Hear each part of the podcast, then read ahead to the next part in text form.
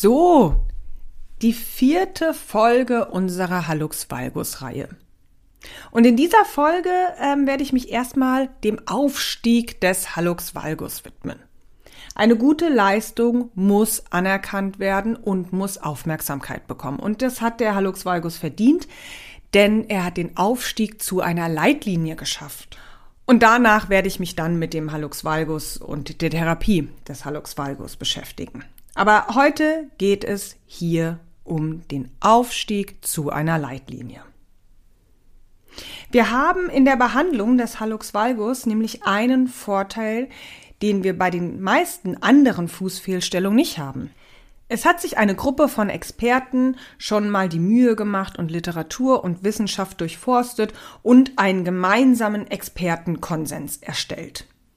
Ja, es gibt tatsächlich eine Leitlinie über den Hallux valgus.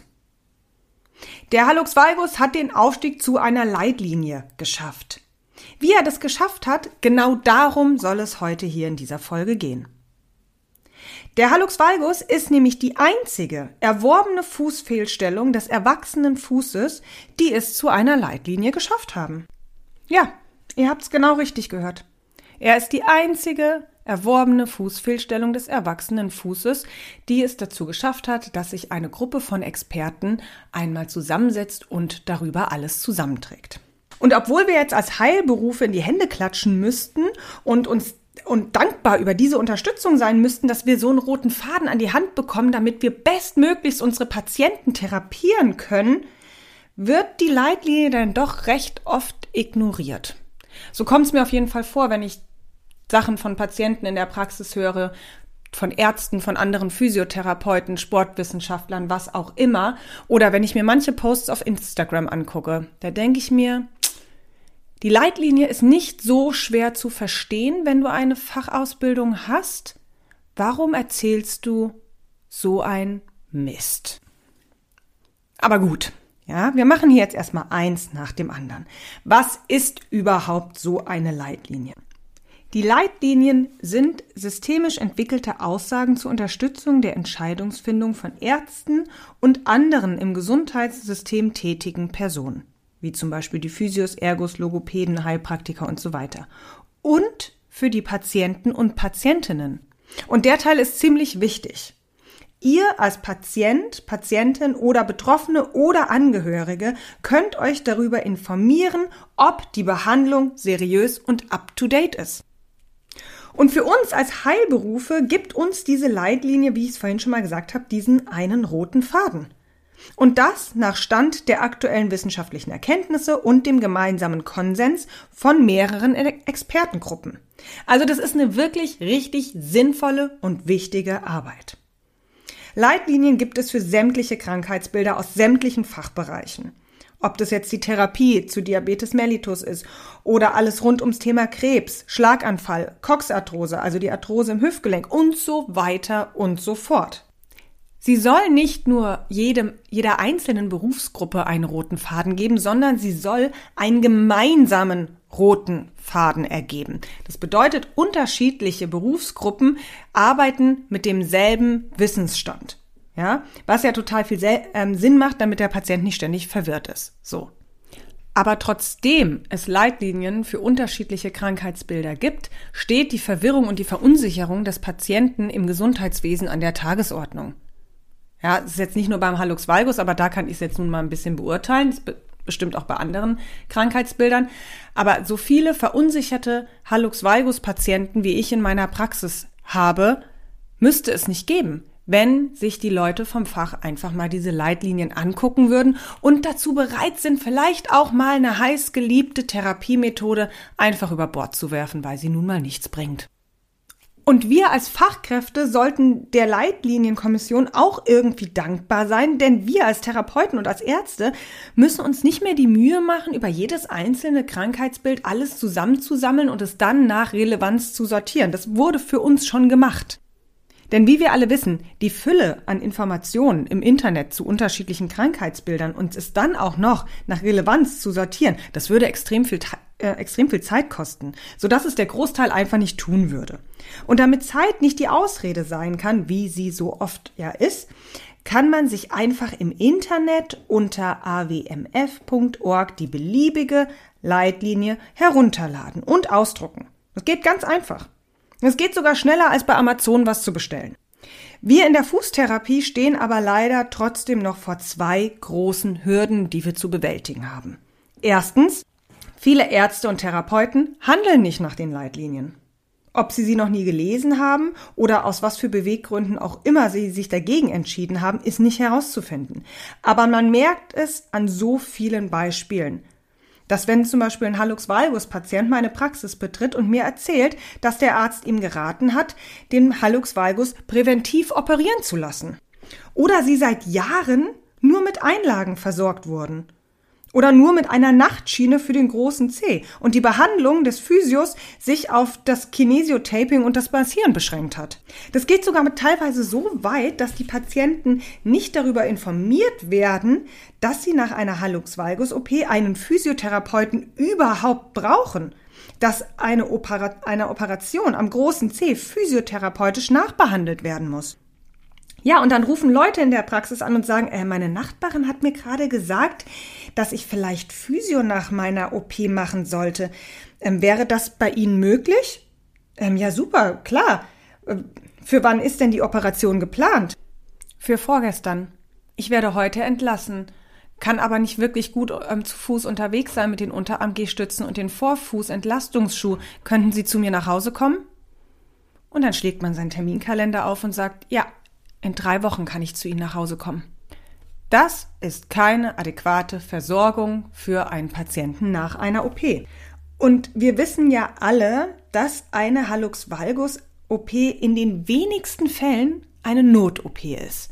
Also meistens wissen die Patienten und auch die Ärzte schon Wochen oder Monate vorher, dass dieser Patient operiert werden soll. Sie müssten dem Patienten einfach nur sagen, kümmern Sie sich um die Physiotherapie, die muss direkt danach im Anschluss stattfinden. Und dann hätten wir alle Zeit der Welt, diesen Patienten adäquat zu versorgen.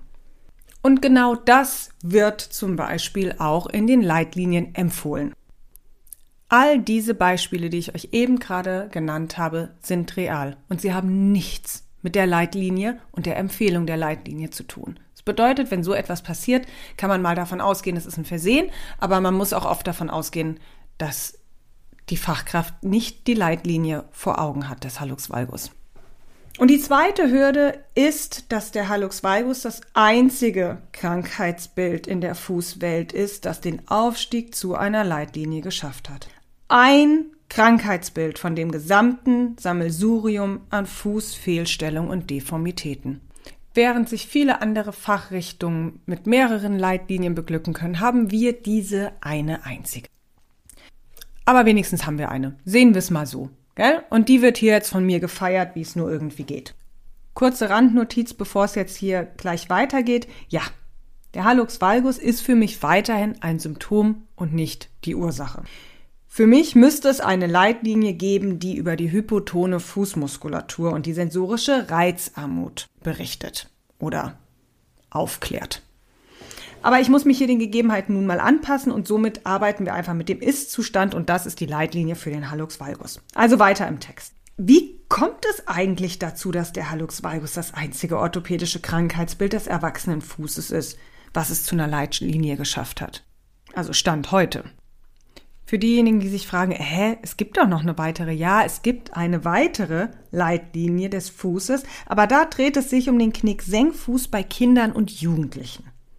Und den werde ich mir irgendwann auch nochmal genauer angucken.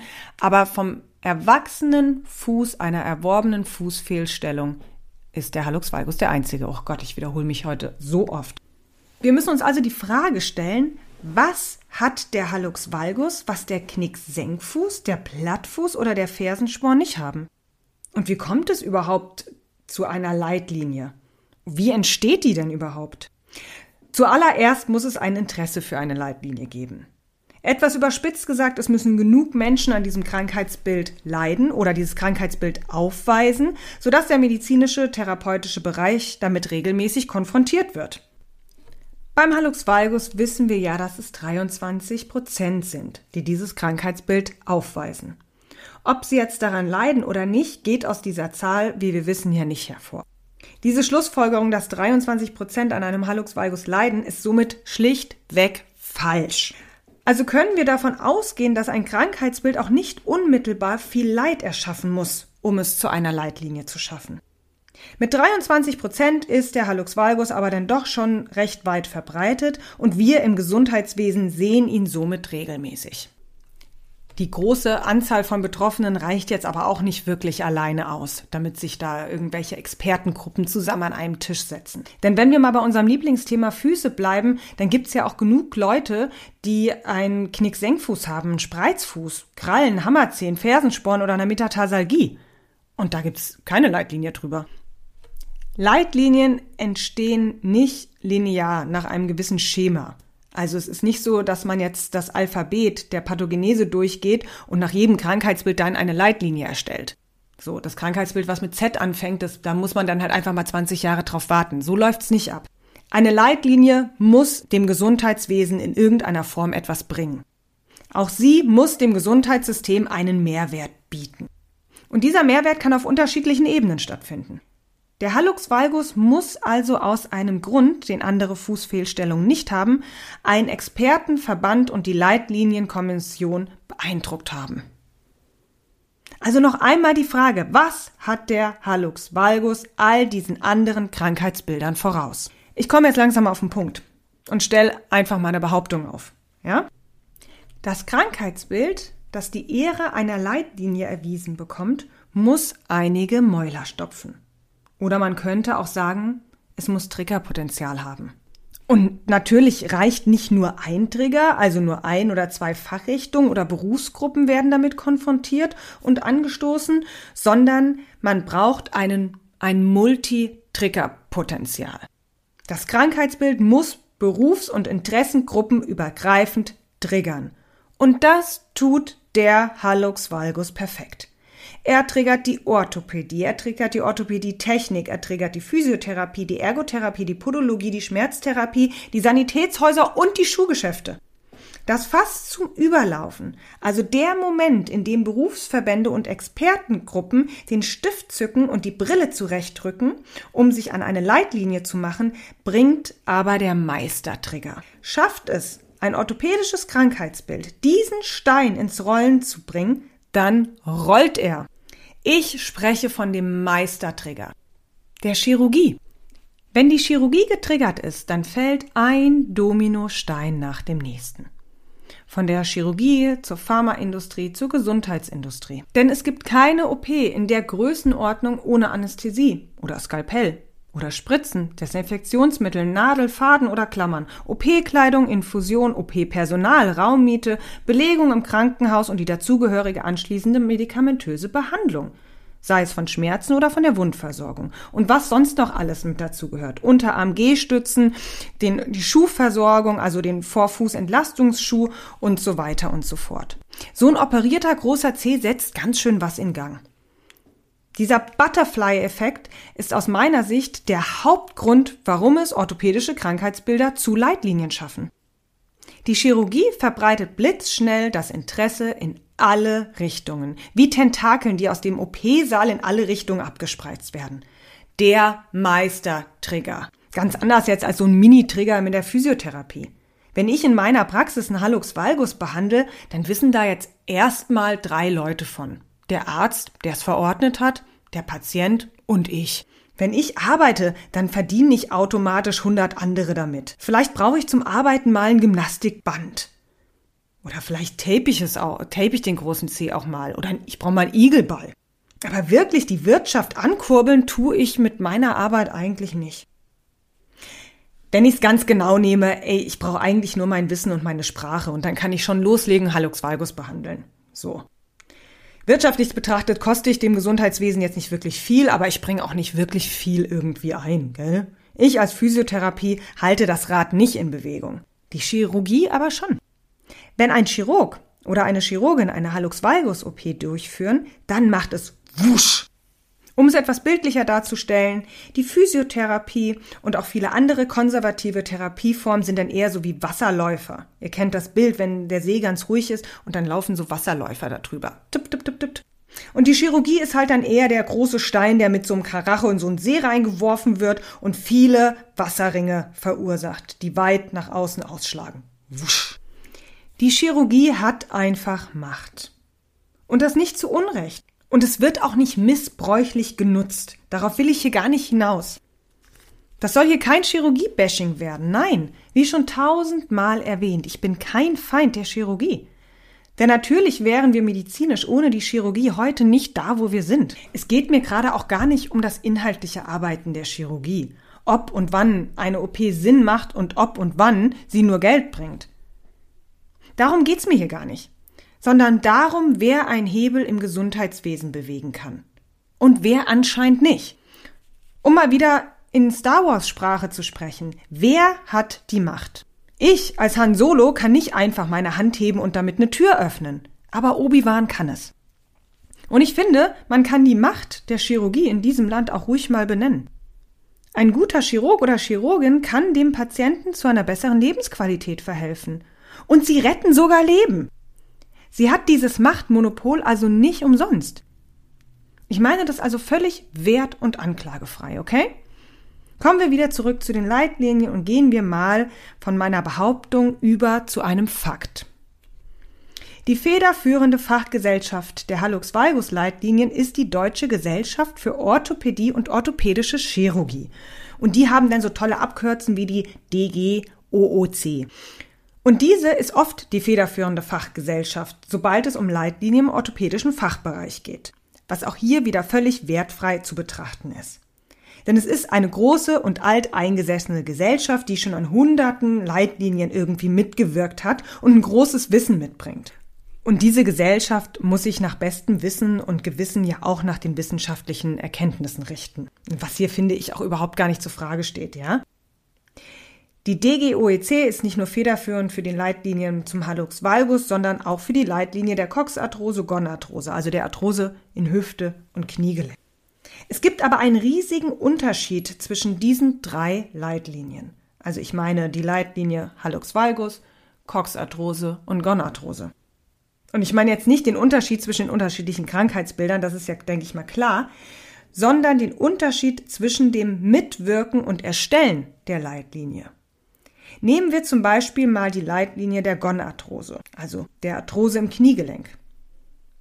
An dieser Leitlinie haben 13 Fachverbände mitgewirkt. Fünf davon tragen den Begriff Chirurgie schon in ihrem Verbandsnamen. Warum auch nicht, wenn sie nun mal Chirurgen vertreten und Chirurginnen. Aber es dürfen an dieser Leitlinie noch viele andere Verbände ihr Interesse vertreten. Die Rheumaliga mit der Patientenvertretung, die Rheumatologie, die Sportmedizin, die Deutsche Kniegesellschaft, die Naturheilkunde, die Vereinigung der technischen Orthopädie, also Einlagen- und Thesenhersteller und so weiter, die Physiotherapie, die Ergotherapie. Auch wenn diese Verbände kein Kollektiv bilden können, hat sie trotzdem eine Stimme, die diskutiert werden muss. Genauso ist es in der Leitlinie der Coxarthrose, also der Arthrose in der Hüfte. Auch da hat die Chirurgie als einziger Bereich ein Kollektiv von vier Parteien. Aber auch hier gibt es eine Mehrheit, die andere Interessen vertreten, mit anderen Studien um die Ecke kommen können und weiteren Konsens zusammentragen können. Von der inneren Medizin bis zur Physiotherapie und der Schmerzforschung und weiter über die deutsche Arthrosehilfe. Diese ganzen Verbände können eine wirklich konstruktive Zusammenarbeit erstellen. Und wie sieht es bei der Leitlinie für den Hallux valgus aus? Die wurde ganz genau von drei Verbänden geschrieben. Zwei davon tragen den Begriff Chirurgie schon in ihrem Namen und die dritte ist eine Sektion der auch hier wieder federführenden Fachgesellschaft für Orthopädie und orthopädische Chirurgie, DGOEC. Das heißt also, dass eine rein chirurgische Gruppe eine Leitlinie ausgearbeitet hat. Das ist der Unterschied zu den anderen beiden. So, und jetzt aber mal fürs Protokoll, gell? Das verändert natürlich noch nicht die wissenschaftlichen Erkenntnisse. So. Jedoch wird die Diskussion recht einseitig gewesen sein. Chirurgen, die über konservative Therapiemethoden sprechen. Puh. Das Gespräch, ja, stelle ich mir schon einseitig vor. Hm. Ich stelle mir das so ähnlich feurig vor, wie wenn drei Metzger über das Rezept von dem besten Laugenbrötchen diskutieren sollen. Selbst wenn die Menschen in diesen Verbänden zu denjenigen gehören, die über den Tellerrand hinausschauen, steht man immer noch da, wo man steht. Damit meine ich, ein Chirurg ist in allererster Linie ein Chirurg, auch wenn er die Arbeit eines Physios sehr schätzt. Aber er kann nicht für die Physiotherapie sprechen. Am besten spricht ja wohl noch jede Berufsgruppe für sich selbst. Die Stimme aus den eigenen Reihen ist immer die authentischste. Und auch dann kann man nur wirklich von einem gemeinsamen Expertenkonsens sprechen. Unterschiedliche Gruppen bilden einen gemeinsamen Konsens. Nur dann hat man Vielfalt und Möglichkeiten zu dem Besten kombiniert. Aber diese unterschiedlichen Stimmen gibt es in der Hallux Valgus Leitlinie nur, wenn man dem Chirurgen etwas ins Ohr flüstert. Es gibt keine Stimme für die Patienten, obwohl so viele betroffen sind. Keine Stimme der technischen Orthopädie, obwohl die Fußtherapiewelt voll ist mit Einlagen, Schienen, Zehenspreizer, Orthesen und orthopädischem Schuhwerk. Keine Stimme der Schmerzmedizin, obwohl ja angeblich der Hallux valgus so oft operiert werden muss, weil er so viel Schmerzen bereitet. Keine Stimme der Physios und Ergos ist zu hören, obwohl diese Patienten unseren Praxen ein- und ausgehen. Also wer hat da gepennt? Die orthopädischen Chirurgen auf jeden Fall nicht. Die haben sich einen Wecker gestellt, ihr Skalpell zur Seite gelegt und haben sich zu Verbänden zusammengeschlossen. Eins muss man aber ganz neidlos anerkennen. Sie haben einen echt guten Job gemacht. Obwohl sie so fachübergreifend arbeiten mussten und bestimmt auch in, den, in dem ein oder anderen Interessenskonflikt standen. Fachlich gibt es aus meiner Sicht gar nicht so viele Einwände. Die Metzger haben tatsächlich ein gutes Rezept für die Laugenbrötchen zusammengestellt. Auch wenn sie danach direkt nach Hause gehen und sich erstmal ein Steak in die Pfanne hauen. Und immerhin hat es die Leitlinie des Hallux valgus zu einer S2E-Klassifikation geschafft. Das bedeutet, die Hallux valgus Leitlinie ist eine evidenzbasierte Leitlinie. Diese Leitlinie baut sich auf wissenschaftlichen Erkenntnissen auf. Es gibt auch noch andere Klassifikationen, wie zum Beispiel Handlungsempfehlungen von Expertengruppen oder konsensbasierte Leitlinien. Oder dann die Kombination aus Evidenz und Konsens. Wie viel Evidenz und wie breit gefächert und fachübergreifend die Evidenz sein muss, um es zu einer S2E-Klassifikation zu schaffen, weiß ich leider nicht. Aber die aussagekräftigen Studien werden dann doch eher aus der Chirurgie gekommen sein und nicht aus dem konservativen Bereich. Denn wie wir wissen, kann die konservative Fußtherapie nicht wirklich mit hochwertigen und aussagekräftigen Studien prahlen. Ich muss gestehen, als ich mir vor ein paar Jahren die Hallux Valgus Leitlinie angesehen habe, habe ich dort mit völlig anderen Augen drauf geschaut. Ich habe weder geschaut, wer sie verfasst hat, noch welche Quellen genutzt wurden. Diese Leitlinie war irgendwie gesetzt und sie passte auch zu meinen Überzeugungen. Tut sie übrigens heute noch. Obwohl das Thema Operation schon wie ein Damoklesschwert über der ganzen Leitlinie hängt. Und die aktive Fußtherapie kommt einfach zu kurz, obwohl es für Krafttraining als Therapie ja schon ordentlich Evidenz gibt, aber halt nicht speziell für den Fuß. Und da wäre es vielleicht doch dann besser gewesen, wenn die Zusammenarbeit etwas bunter gestaltet worden wäre, wenn man sich da dann noch andere Berufsgruppen mit an den Tisch geholt hätte. Ich äußere jetzt hier einfach mal ein Wunschdenken. Ist ja schließlich mein Podcast, kann ich ja machen, was ich will. Also wenn ich mit an diesem großen runden Tisch sitzen würde, dann würde ich mir zuallererst auch eine Brille aufsetzen, um einfach mal ein bisschen schlauer auszusehen. Das ist ja klar, gell? Und ich würde meinen Sitz ganz klar der aktiven Fußtherapie widmen. Ich würde wie eine nervige Stubenfliege immer wieder die hypotone Muskulatur und die Reizarmut der Mechanorezeptoren in der Fußsohle einbringen. Auch wenn die Erkenntnisse des Krafttrainings meistens auf den Schmerz im Rücken oder sonst wo bezogen werden, würde ich auf jeden Fall diesen Diskussionspunkt, also das Krafttraining der Füße, am Laufen halten. Und ich würde auch einmal auf den Punkt in der konservativen Therapie zum Thema Schuhwerk eingehen. Die aktuelle Leitlinie empfiehlt eine optimale Schuhversorgung. Und diese grenzen sie nur ein, indem sie eine breite Zehenbox empfehlen, was ja schon mal sehr gut ist. Und dann empfehlen sie halt auch noch ein weiches Oberleder. Und da würde ich dann kurz einmal meine Brille nach unten ziehen und schlau über sie hinweg gucken und vorschlagen, dass die genaue Benennung des Obermaterials ja nicht wirklich für das Krankheitsbild ausschlaggebend ist. Und um unsere veganen und tierfreundlichen Hallux valgi wieder mit ins Boot zu holen, würde ich darum bitten, dass man weiches Oberleder in weiches Obermaterial umändert. Das Material Leder verändert an der Zehenstellung nichts. Das Eingeengtsein durch welches Material auch immer ist der entscheidende Punkt. Und jetzt aber, das wäre aber jetzt nur so eine kleine Ergänzung, gell? Und das wäre ja auch schnell verändert und es würde auch erstmal keinem wehtun. Aber es gibt jetzt eine gute und eine schlechte Nachricht. Die gute, aktuell wird die Leitlinie des Hallux Valgus überarbeitet. Die schlechte, ich bin nicht dabei. Das war ein kleiner Scherz. Nein, jetzt mal im Ernst. Ich habe zwei große Wünsche. Erstens, für die Überarbeitung würde ich mir wünschen, dass mehr unterschiedliche Fachgruppen an einem Tisch sitzen. So wie es auch bei den anderen orthopädischen Krankheitsbildern der Fall ist. Die Chirurgen sind ja schon da, aber an diesen Tisch gehören auch noch die Physios, die orthopädischen Schuh- und Einlagenhersteller, die Schmerzforscher und so weiter und so fort. Und was dann daraus entsteht, das können wir wirklich einen gemeinsamen Konsens nennen. Und zweitens, die Leitlinien müssen endlich mal gelesen werden. Von den Fachleuten und den Betroffenen. Es kann doch nicht sein, dass wir ein Werkzeug da liegen haben, was uns allen dabei helfen kann, strukturiert mit der Komplexität von Krankheit umzugehen, und wir nutzen es einfach nicht. Und jeder kocht weiterhin sein eigenes Süppchen, und der Leidtragende ist der Patient. Das muss doch nicht sein. Und das muss auch deswegen nicht sein, weil der Patient sich ja sogar selber informieren kann. Und der Patient muss anfangen, sich zu informieren. Und nicht über Google und irgendwelche schönen animierten Bildchen, sondern über die Leitlinien. Mit den Leitlinien hätten wir auch diese lästige Frage geklärt, welche Informationen kann man glauben? Nämlich dieser. Auch wenn ich in dieser Folge ein Cocktail aus Anhimmeln und Kritisieren der Leitlinien veranstaltet habe, überwiegt ganz klar das Fürsprechen. Die Hallux Valgus Leitlinie leitet uns gut und sicher durch dieses ganze Chaos, was der schiefe große Zeh in unserem Gesundheitswesen so verursacht. Ja, es wird immer neue und innovative Therapieansätze geben, aber auch die werden die jetzigen Erkenntnisse nicht völlig über Bord werfen.